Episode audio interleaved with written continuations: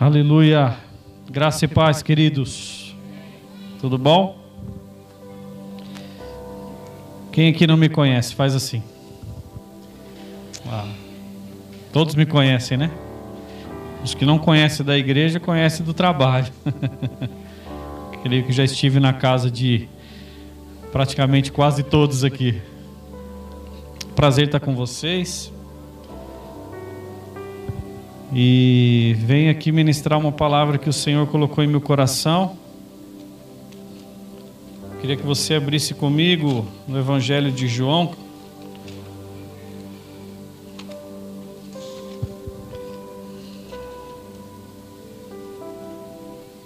Capítulo de número 1.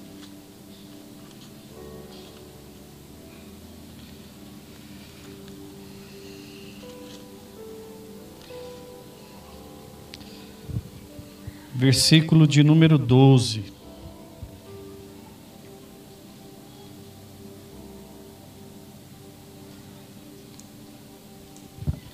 Amém? Contudo, os que receberam, aos que creram em seu nome, deu-lhes o direito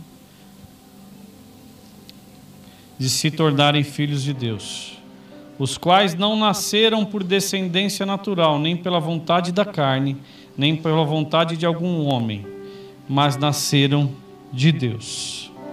Senhor, eu te agradeço, Pai, eu te louvo, Pai, por tudo que o Senhor tem feito até aqui nesse culto, Pai. Eu quero aqui te glorificar porque eu sei que esse tema veio do teu coração, Deus, e vai foi cravado em meu coração e vai ao coração de cada filho teu que está neste lugar de todos aqueles que estão nos vendo pelas redes sociais.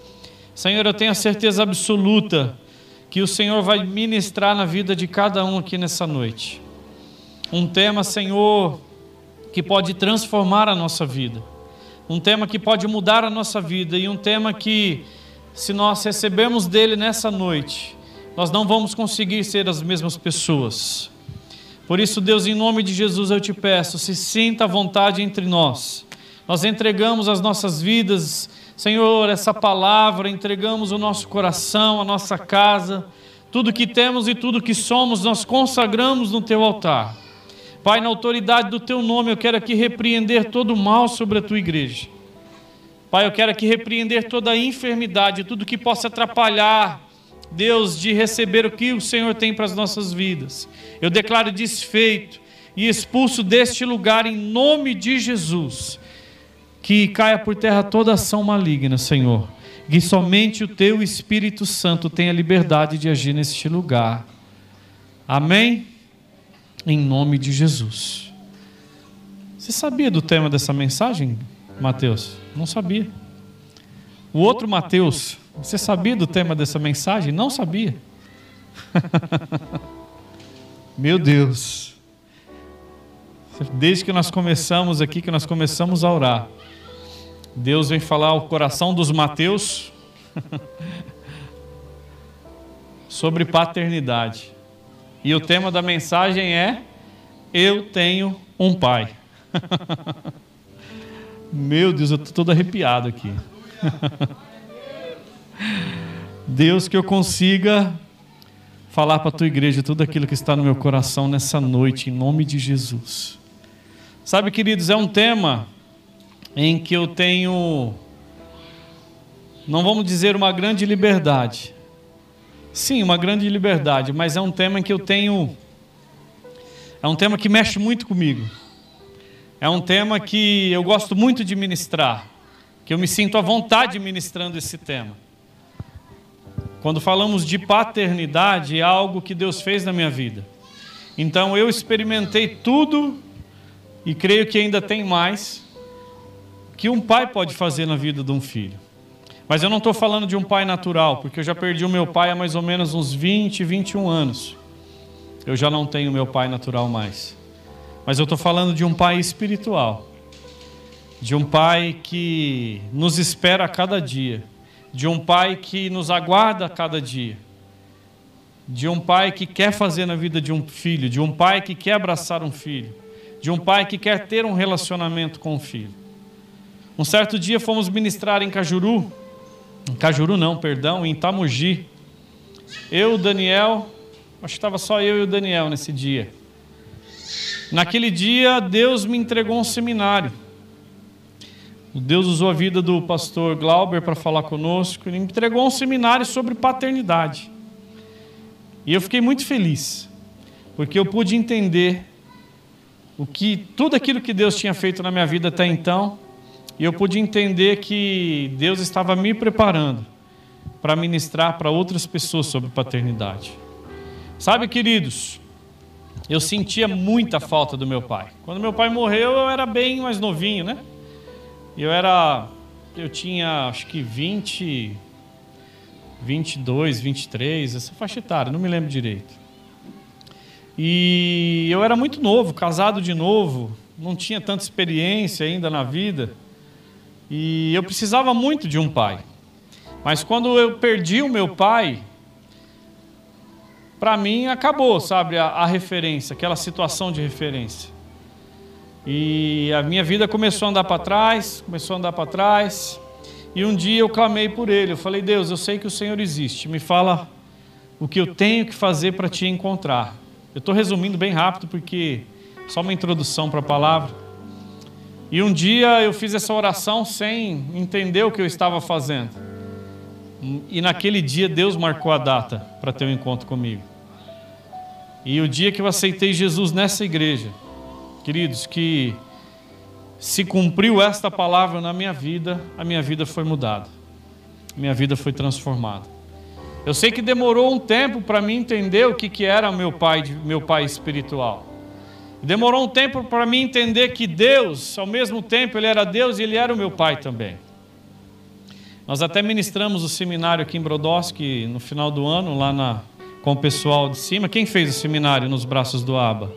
Algumas pessoas que aqui estão fizeram. Foi tremendo não foi?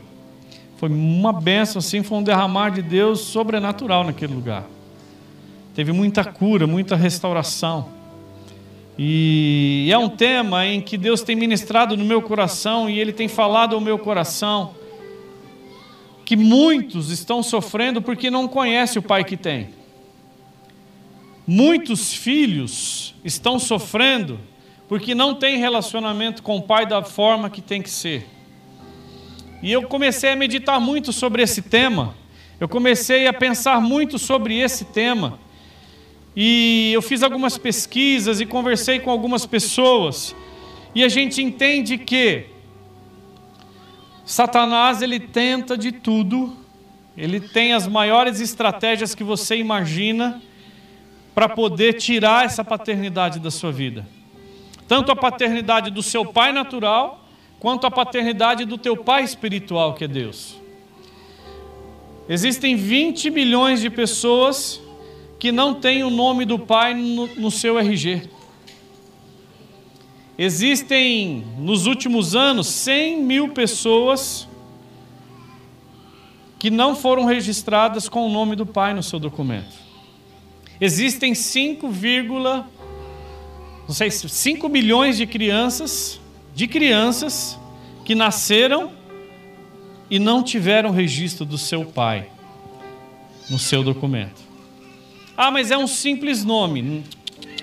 Não é um simples nome, é uma referência. Quando a gente tem o nome do nosso pai no nosso documento, não é simplesmente por ter, porque é uma lei, porque aquilo é uma referência. E uma das figuras do pai, o que, que é? Referência. Referência. Aí eu comecei a entrar em conflito comigo mesmo sobre a paternidade de Deus, de como ser filho de Deus. E eu comecei a orar e buscar isso no Senhor. E Deus um dia falou ao meu coração, ele falou: "Ó, oh, eu sou Deus, sim. Eu posso fazer todas as coisas, posso. Sabe, eu posso mover os céus, mover a terra, eu tenho poder, eu tenho autoridade, sim, tu és soberano, tu és grande, e eu respondendo para ele: Tu pode tudo, Senhor. Mas ele falou assim para mim: se eu te falar que ao mesmo tempo que eu sou um Deus, que eu sou soberano, que eu sou poderoso, que eu posso transformar, que eu posso mudar, ao mesmo tempo que eu sou Deus, eu também quero ser um pai. Sabe, aquilo massacrou meu coração. Porque muitos dentro da igreja, tem pessoas que já estão há anos dentro da igreja e não reconhecem Deus como um pai. Tem uma vida de solidão, tem uma vida triste, tem uma vida sem referência, tem uma vida amargurada, tem uma vida dura, triste, simplesmente porque não sabe, ou até mesmo ouviu falar, mas não crê que Deus é Pai. Quantos já ouviram falar aqui que Deus é Pai? Quantos já falaram, responderam alguma coisa dizendo assim: opa, Deus é Pai? Então todos nós sabemos que Deus é Pai. Agora eu te pergunto, por que não o receber como um Pai de verdade? Sabe, queridos, isso tem mudado muito a minha vida. Isso tem mexido muito com o meu coração. Sabe, saber que Deus ele é soberano, que ele é poderoso, mas ao mesmo tempo ele é um pai querido. Ele é um pai que espera o seu filho, ele é um pai que quer estar com o seu filho. Se você for lá no início da criação, você vai ver que todos os dias Deus vinha para ter um relacionamento com Adão. Então Deus não criou você e não me criou para ter uma vida distante. Deus não me criou, não criou você para ter uma vida isolada. Você quer matar um pai? se afaste dele. Você que tem um pai, escuta o que eu estou te falando, você que tem um pai ainda nessa terra, você quer ver o seu pai se alegrar? Dá um beijo nele. você quer ver o seu pai se alegrar? Dá um abraço nele. Você quer ver o seu pai ficar feliz? Fala para ele que você o ama. Sabe, eu era muito novo, eu tinha uma resistência nessa área. E eu não me lembro de falar isso para o meu pai. A Verinha está aqui, minha tia. Ela conhecia o meu pai, meu pai era meio coraçãozão, mas pensa num homem bom. Ele era meio bravo, ele pirraçava a Vera, nossa, ele brigava com a Vera, né, Vera? A Vera, meu pai falava, a Vera fazer assim, ó. mas ele falava brincando, tirando sarro dela. ele tinha um coração muito bom, sabe? Eu falo nas minhas pregações que ele não era um exemplo de pai, mas eu amava o meu pai. Ele não era um exemplo de pai, mas eu queria estar com ele sabe? Ele fumava, ele bebia, às vezes ele fazia coisas assim meia louca, né? Por causa do álcool, mas eu nunca deixei de estar do lado dele. Eu nunca deixei de honrar o meu pai. Sabe, quando meu pai faleceu, nossa, aquilo para mim foi um foi um vazio muito grande, foi um vazio muito grande. Quando antes dele entrar em coma, estava eu e o William, que é o meu mais velho, o William era pequenininho, e a gente estava no quarto junto com ele, pouquinho, um pouquinho antes dele entrar em coma, ele já estava bem doente. E ele olhava para mim, ele olhava para o William, ele olhava para mim. E hoje eu entendo aquele olhar, né? Até então eu não entendia, até falava, o que será que ele está olhando, né? Mas hoje eu entendo o olhar de um pai. Eu sou pai de três hoje, né? Hoje eu sei o amor de um pai. Ele olhava para mim, olhava para o William. Aí ele olhou para mim e falou: Esse menino é sapeca. Que o William ficava no botão da televisão. Sabe? E eu pude estar com ele nesse último período ali da sua consciência. E pouco tempo depois, em algumas horas, eu já estava com ele na ambulância indo para Ribeirão. E no meio do caminho ele já foi perdendo a consciência. No meio do caminho ele já não me conhecia mais. Sabe? Mas eu estava com ele. Graças a Deus que eu estava com ele. Meu pai, às vezes, ele tomava atitudes que envergonhavam a minha família. Mas eu estava com ele. Meu pai bebia, igual estou falando, meu pai fumava, meu pai maltratava às vezes a minha mãe, mas eu todos os dias eu não via a hora de chegar perto do meu pai. Sabe, eu não sei explicar o porquê, mas é algo que eu creio que Deus colocou no meu coração, para que hoje eu pudesse falar isso para vocês. Honre o seu pai e a sua mãe, seu mandamento. Eu falo no seminário, eu prego isso, eu falo, gente, não deixa para amanhã não. Nós estamos falando de paternidade hoje. Na hora que acabar essa palavra aqui, ó, pega o teu celular, vai ali, liga para o teu pai. Manda uma mensagem para ele. Se você puder sair daqui já passar na casa dele hoje, passa. Porque você vai ver o quanto a sua vida vai prosperar, o quanto a sua vida vai romper, o quanto a sua vida vai fluir quando você honra o seu pai. Sabe, queridos, e eu tenho pensado muito sobre esses últimos dias. O inimigo tenta de todas as formas tirar a figura de paternidade da vida das pessoas. Nós vimos agora umas leis recentes em que não seria mais obrigatório colocar no nosso documento o nome do pai e o nome da mãe. Eles estão gerando uma independência na vida das pessoas. A internet gera uma independência na vida dos nossos filhos, que hoje eles não precisam mais das nossas informações. Hoje eles não precisam mais do nosso, dos nossos conselhos.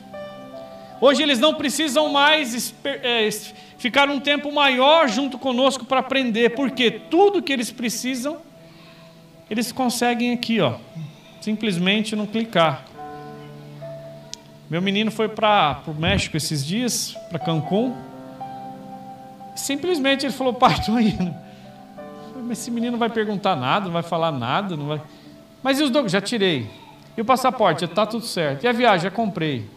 Sabe, não tem aquele lance, o que, que você acha? Você pode me ajudar? Sabe, acabou isso. Quem aqui, pai e mãe, sabe o que eu estou falando. Acabou isso hoje em dia. Sabe, aquele lance de você tirar uma dúvida, de você querer aprender alguma coisa e você ir lá no teu pai para você aprender. Quantos aqui são dessa geração? Que quando você precisava de alguma coisa, você corria lá no seu pai primeiro, na sua mãe, e falava: Ó, o que, que você acha, pai? O que, que você acha, mãe, de eu fazer isso? Né? E parece que todas as coisas que meu pai me orientou, e eu fiz ao contrário, eu me dei mal. parece que é uma coisa, né? Pai e mãe, parece que tem um sei lá, um, um radar ligado 24 horas, né? Você tem uma propaganda que fala do casaquinho. Quando a mãe falar para você levar o casaquinho, leva, meu filho. Você já viram essa propaganda? E é verdade. Quando a mãe fala, leva. Esses dias a Márcia falou: você vai pegar o avião, leva uma blusinha, alguma coisa, né? Você não sabe o clima que está lá, ou se o ar vai estar tá muito frio. Eu falei, filho, escuta tua mãe, leva o casaco. sabe? Então o inimigo ele tira isso. O inimigo tenta tirar isso dia após dia. Essa nova geração que está vindo agora, as nossas crianças, sabe, são uma benção. As pessoas têm uma mania de falar: essas crianças são diferentes, essas crianças são isso, essas crianças não são igual a gente. Lógico que não, eles são uma nova geração. Obrigado por você ter falado que eu sou dessa nova geração, viu? Obrigado. Sabe, queridos, olhe para o teu filho e olhe imaginando ele como Deus olha. As pessoas hoje comparam os nossos filhos com a gente no passado. Não é a mesma coisa, queridos. Não é a mesma coisa. Quem aqui é da época do metiolate? Faz assim. Quem aqui é da época do quichute? Quem aqui é da época do Atari? Quem lembra do Atari? Colava o controle no chão com aqueles. Lambia o controle por baixo como é que chama aquela borrachinha que gruda? Esqueci o nome. Tinha quatro borrachinhas daquela nos quatro cantos do controle do Atari. Eu lambia e pá, colava no chão e ficava lá. Tchá, tchá, tchá, tchá, pi, pi, pi, pi, pi. Só um botão tinha no controle. Mais nada. Ainda apanhava para jogar. Eu demorei, eu acho que minha mãe fala que eu demorei quase um ano para poder ficar sentado sozinho. Verdade, Vera? Na nossa época a gente era meio tiongolão, né? Olha para o irmão mais velho e fala: Você era tiongolão também? Você era tiongolão, Sal? Hã? Que? Hã? Menina, acorda! Hã? Que? Que? É uma época totalmente diferente da época de hoje. Não é porque o teu filho é de uma nova geração que ele não é uma benção, muito pelo contrário, ele é uma benção. Coloca a mão na cabeça do teu filho e fala aí: você é uma benção. Os nossos filhos são uma benção. Sabe, eu tenho lutado contra isso. Eu falo, Deus, como ser um bom pai nessa nova geração? O que eu faço para ser um bom pai nessa nova geração? E eu tenho orado ao longo desses anos, perguntando para Deus, oh Deus, como colocar no coração da igreja que o Senhor é o nosso Pai. Deus, como mudar uma situação, Deus, como transformar uma situação. E esses dias estudando, lendo a Bíblia, o Senhor falou muito ao meu coração. Ele falou: Sabe o que, que eu preciso? Eu não preciso de pessoas capazes. Eu falei: Deus, como assim? Ele falou assim: para mim mudar uma situação em uma cidade, em uma igreja, em uma nação, eu não preciso de pessoas capazes. Falei, mas me explica direito. Ele falou para mim e falou: eu preciso de filhos. Eu falei, como assim? Ele falou: o amor de filho é diferente do que o amor de um professor, vamos dizer assim. O amor de filho, ele é diferente do que o amor de um teólogo, vamos dizer assim. Todos amam a Deus da mesma forma? Sim, amam, mas o amor de filho ele é diferente. O amor de filho ele não vê situação, ele não vê barreira, ele não vê problema. Quando o filho ama, ele ama de verdade. Quando o filho ama, ele quer estar com o pai. Quando o filho ama, não importa a hora, não importa a situação, não importa o momento. Quando o filho ama, queridos, e Deus o chama, ele vai e faz e acabou e ponto final. Quando existe o relacionamento de pai e filho, quando existe um relacionamento entre pai e filho, tudo que Deus manda a gente fazer, a gente faz, porque a gente sabe que Ele é Deus e ao mesmo tempo Ele é o nosso Pai e está nos orientando a fazer isso. Quantos aqui já buscaram a voz de Deus para alguma coisa? Fala, Senhor, fala comigo. Aí você escuta Deus falando, ó, Deus está confirmando, você vai lá e faz, porque você sabe que Ele é Deus. Mas você já pensou você obedecer Ele? Você já imaginou você obedecer a Ele como um pai? Meu Deus. Eu falei, Deus, pode, se precisar dar uma sentada, pode. Se precisar puxar minha orelha, pode, porque o Senhor é o meu pai. Meu pai, quando ele ia me corrigir, ou era sentado na perna, ou era a orelha dobrada. Eu olhava para ele e já sabia, falava, hoje eu estou enrolado fazia alguma baguncinha, alguma coisa, não tinha perdão. Eu estava enrolado. Uma vez eu joguei areia na, na casa da mulher, estava no parquinho. Aí sabe aquelas bolas de areia assim, que a areia endurece? Eu olhei a janela dela falei, que legal, e tô lá. Na hora a mulher apontou e viu que era eu. E eu corri para casa, mas corri porque eu já sabia que eu ia levar uma lambada. Tinha certeza. Cheguei em casa, Gustavo, Lá era o parquinho, ficava aberto até as 10 horas da noite no prédio. Dava 10 horas, apagava as luzes, fechava as portas, todo mundo ia para sua casa, seu apartamento. Eu cheguei em casa, não tinha ninguém. Minhas irmãs estavam brincando, minha mãe não estava, meu pai não estava, era um condomínio, tudo tranquilo. Eu falei assim: Meu Deus, meu pai vai me matar, o que, que eu vou fazer agora? Aí eu tive a brilhante ideia de entrar debaixo da cama. E debaixo da cama eu pensei o seguinte: eu falei, bom, eu vou dormir meu pai não vai me ver agora, ele não vai me bater, e na hora que eu acordar, está tudo normal. Eu dormi, cansado, tanto correr, dormi. Acordei uma e meia da manhã, esse povo tudo louco atrás de mim, desesperado. Ligava para um apartamento, ligava para outro, ligava para outro, minha mãe tremendo. Minha mãe foi lá na piscina ver se eu tinha caído na piscina, se eu estava morto. Agora olha onde que ele estava. E eu dormi debaixo da cama com medo dele. Na hora que ele me viu, Senta aqui, menino. Sentei, mas foi sentada. Mas foi sentada nas pernas que ficava só os vergão. Só que o engraçado que eu nunca deixei de amar ele. Teve um dia que eu apertei o, o elevador e eu dei de cara com meu pai.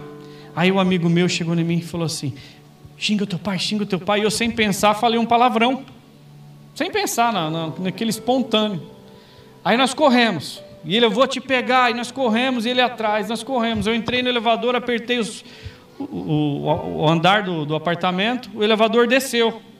Que já tinha alguém já tinha chamado lá embaixo, né? Aí fechou, o elevador desceu e a gente lá brincando. Na hora que o elevador subiu no térreo, parou de novo. Na hora que abriu a porta, meu pai estava assim. Ó. Já fiz, tchau, gente, tchau. Ele pegou o menino, ele dobrou minha orelha assim, ó levantei e fui assim para casa. E o engraçado é que eu nunca deixei de amar ele. Sabe, quantas brincadeiras, eu adorava correr nos ombros do meu pai. Eu não via a hora de encontrar para mim subir no ombro dele. Então, assim, por isso que, por que, que eu estou te falando isso? Porque quando a gente ama Deus como nosso verdadeiro Pai, querido, não importa a situação, não importa o momento, não importa o que você esteja passando, não importa a dor, não importa a profundidade do problema, quando Deus é o seu Pai, E o amor dele é pleno na sua vida, você supera qualquer coisa. Você vence qualquer coisa, você vence qualquer barreira. Sabe, queridos, muitos perecem porque simplesmente não conhecem a Deus como um Pai. Muitos sofrem porque simplesmente, simplesmente não conhecem a Deus como Pai. Quantas pessoas estão sofrendo dentro do casamento hoje? Estou falando cristãos, eu não estou falando gente aí fora. Quantas pessoas estão sofrendo dentro de casamento hoje porque não, não tem referência de paternidade em casa? Quantas mulheres sofrem hoje porque os maridos não têm referência de paternidade? É culpa do marido? Não é culpa. Ele não recebeu. Ele também não teve. É culpa dela? Não é. Eles também não tiveram. Quando a pessoa não tem o pai, qual que é a referência? Nenhuma. Qual que é a segurança? Nenhuma. Qual que quem vai te amparar? Ninguém. Aquela coluna firme que você se agarra não existe. Sabe, queridos, eu, eu quero que você entenda nessa noite que você tem um Pai de verdade. Nós acabamos de ler aqui que todos aqueles que o receberam, deu-lhes o poder de serem filhos. Todos, ele não fala só os brancos, ou só os morenos, ou só os altos, ou só os baixos, ou os ricos, ou os pobres, não. A minha Bíblia fala todos os que o receberam. Então, peraí. Se todos têm o direito de ser filho, então por que que só uma parte da igreja hoje considera Deus como um pai? Por erro nosso, erro meu e erro seu. E nessa noite isso tem que cair por terra, em nome de Jesus. De repente você nunca teve um pai, queridos, eu quero te dizer que Deus está aqui. Como já foi dito aqui pelos meninos, Deus está aqui como um pai, te esperando de braços abertos, pronto para te receber. Eu não sei qual foi a tua infância, se o teu pai te maltratou, se o teu pai te desprezou, sabe? Se o teu pai nunca te deu bola na vida, eu quero te dizer uma coisa: que você tem um pai que pagou um preço tão grande pela sua vida, ele pagou um preço tão grande para ser o seu pai, que ele deu tudo aquilo que ele tinha de melhor por mim e por você. Então eu não vejo motivo nenhum de você não aceitar como pai nessa noite. O teu pai às vezes não te deu, mas o nosso papai querido, o nosso aba, ele está aqui. Ele está aqui nesse lugar e ele quer te abraçar nessa noite. Sabe, queridos, eu dou para os meus filhos hoje algo que eu recebi de Deus, isso é tão lindo, isso é tão bom. Domingo passado eu estava ministrando louvor aqui, Deus falou assim: Anderson, fala para minha igreja que não é pela força, que não é nos seus braços, mas é pelo amor que eles sentem em mim que as coisas vão acontecer. É pelo amor que você sente pelo seu Pai, é pelo amor que você sente pelo seu Deus, é pelo amor que você sente pela palavra dele que as coisas vão acontecer na sua vida e na minha vida. Alguns anos eu parei de lutar já. Alguns anos eu falei, Senhor, eu não consigo mais, está nas Suas mãos. E Ele, como meu Pai, vem trabalhando ao meu favor, vem trabalhando ao favor da minha casa, e eu estou vendo tudo sendo mudado.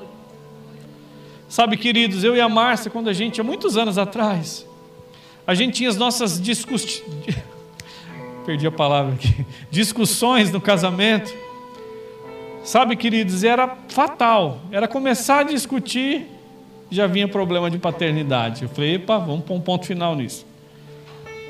Vamos pôr um ponto final nisso. A gente começou a alinhar, a gente começou a aprender, a gente começou a buscar, a gente recebeu Deus como nosso Pai, querido, e acabou. Foi uma ferida sarada, uma ferida curada, uma ferida cicatrizada. E não dói mais. Muito pelo contrário, eu me sinto cada dia mais feliz. Eu e o Saulo, a gente estava hoje no tabernáculo cedo nessa hora. A gente quase não conseguia conversar. O amor de Deus nos envolve de uma certa forma. A presença de Deus nos envolve de uma certa forma. Queridos, que eu não tenho mais palavras. Eu não sei nem orar mais. Eu começo a orar, Senhor, ó, toca na minha casa. Eu não consigo mais. Tamanho é o amor que eu sinto por Ele, tamanho é o amor dele sobre a minha vida. Eu não consigo pedir mais nada, não consigo.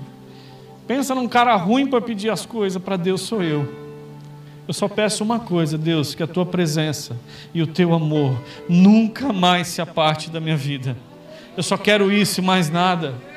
Antigamente eu fazia metas para Deus e eu pedia carro, eu pedia casa, eu pedia um bom salário, eu pedia isso, eu pedia aquilo. Hoje a minha oração é simplesmente essa: Senhor, que não se aparte de mim, da minha casa, dos meus filhos, a tua presença.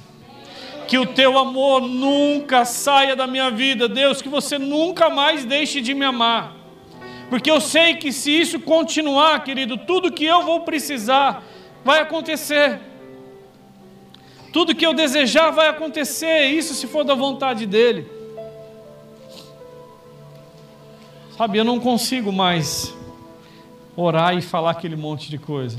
Eu coloco um louvor, eu começo a cantar, eu daí a pouco já acabou, já estou chorando, daí a pouco já estou babando, e assim vai indo. Sou que nem Davi, falo, Deus, eu reconheço tudo, mas não se aparte de mim a tua presença. Davi sabia disso. Davi sabia disso. Quando ele foi confrontado pelo profeta, o profeta, né? Esse, esse cara é você. Cantou a música lá para ele, do irmão lá. Esse cara é você. Que caiu a ficha, ele falou: Meu Deus, é verdade. Mas eu só te peço uma coisa, Senhor que não se aparte de mim a tua presença. Veio o problema, veio, veio situações difíceis, veio, veio problemas seríssimos na casa dele, veio. Mas ele sabia que se ele tivesse na presença do Pai, que se ele tivesse o Pai ativo na vida dele, ele ia superar tudo aquilo. O que, que aconteceu? Batata. Deus continuou na vida dele, Deus continuou abençoando a vida dele, Deus continuou na vida dele como um pai e a sua descendência, né? Aconteceu. Sabe, queridos, eu queria que você gravasse isso no seu coração, que você tem um pai. Quantos podem dizer isso? Eu tenho um pai. Vamos ler Romanos 8:15. Shekalabassuri kalabalabalabashiri kalabalabalabashiri.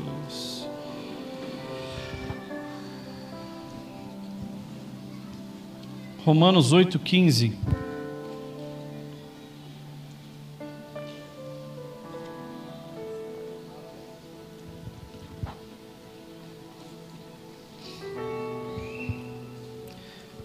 Pois vocês não receberam um espírito que os escravize para novamente temerem, mas receberem o Espírito que os torna filhos por adoção, por meio do qual clamamos Abba Pai. Vamos ler Gálatas 4 também?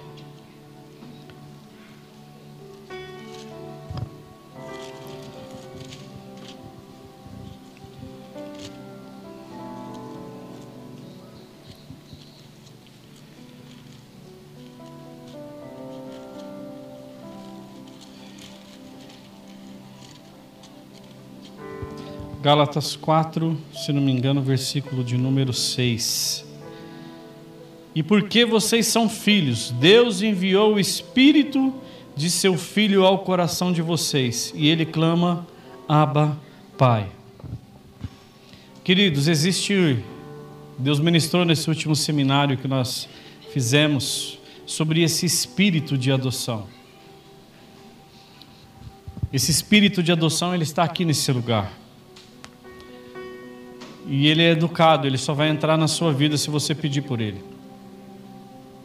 Esse espírito que vai testificar na nossa vida, no nosso espírito, que nós somos filhos, ele só vai entrar na minha vida e na sua vida quando você der liberdade para ele. Quando né, o rancor sair, quando às vezes o ódio sair, às vezes quando a mágoa sair, quando todos os complexos saírem, Talvez aí sim esse espírito vai entrar no teu coração e vai testificar no teu espírito que Deus é o nosso Pai. Abba Pai significa nosso Pai. Ele é o nosso Pai, nosso papaizinho. Sabe, queridos? E aqui em Gálatas nós lemos que Deus enviou, né? o Espírito do seu Filho ao coração de vocês e ele clama: Abba, Pai. Você vê que até o amor, até o amor de todas as coisas, vem do Pai para as nossas vidas. Até o desejo de o amar vem dele para nós. Vocês já repararam isso? Que até o desejo de amar vem de Deus, então ele está aqui pronto, querendo derramar na minha vida e na sua vida querendo testificar no meu coração e no seu coração que Ele é o nosso Pai. Só que para isso acontecer, nós vamos ter que rasgar o nosso coração aqui nessa noite. Nós vamos ter que sim de dar total liberdade para Ele entrar na nossa vida. Por isso eu queria fazer duas orações nessa noite. A primeira é: se você ainda não aceitou Jesus como seu Senhor e Salvador, se você está aqui nos visitando, nunca foi numa igreja cristã, não está entendendo nada do que está acontecendo aqui, você está do mesmo jeito quando eu aceitei Jesus, eu não entendia nada, não entendi nada no culto, mas quando eu falei, Deus entra na minha vida, venceu o meu Senhor, aí eu comecei a entender todas as coisas. Sabe, queridos, eu queria fazer essas duas orações com você. A primeira é que você o aceite como Senhor e Salvador da sua vida. E a segunda, é para que ele entre no teu coração com esse espírito e com esse amor que clama Abba Pai. Amém? Quantos querem fazer isso nessa noite? Vamos ficar em pé?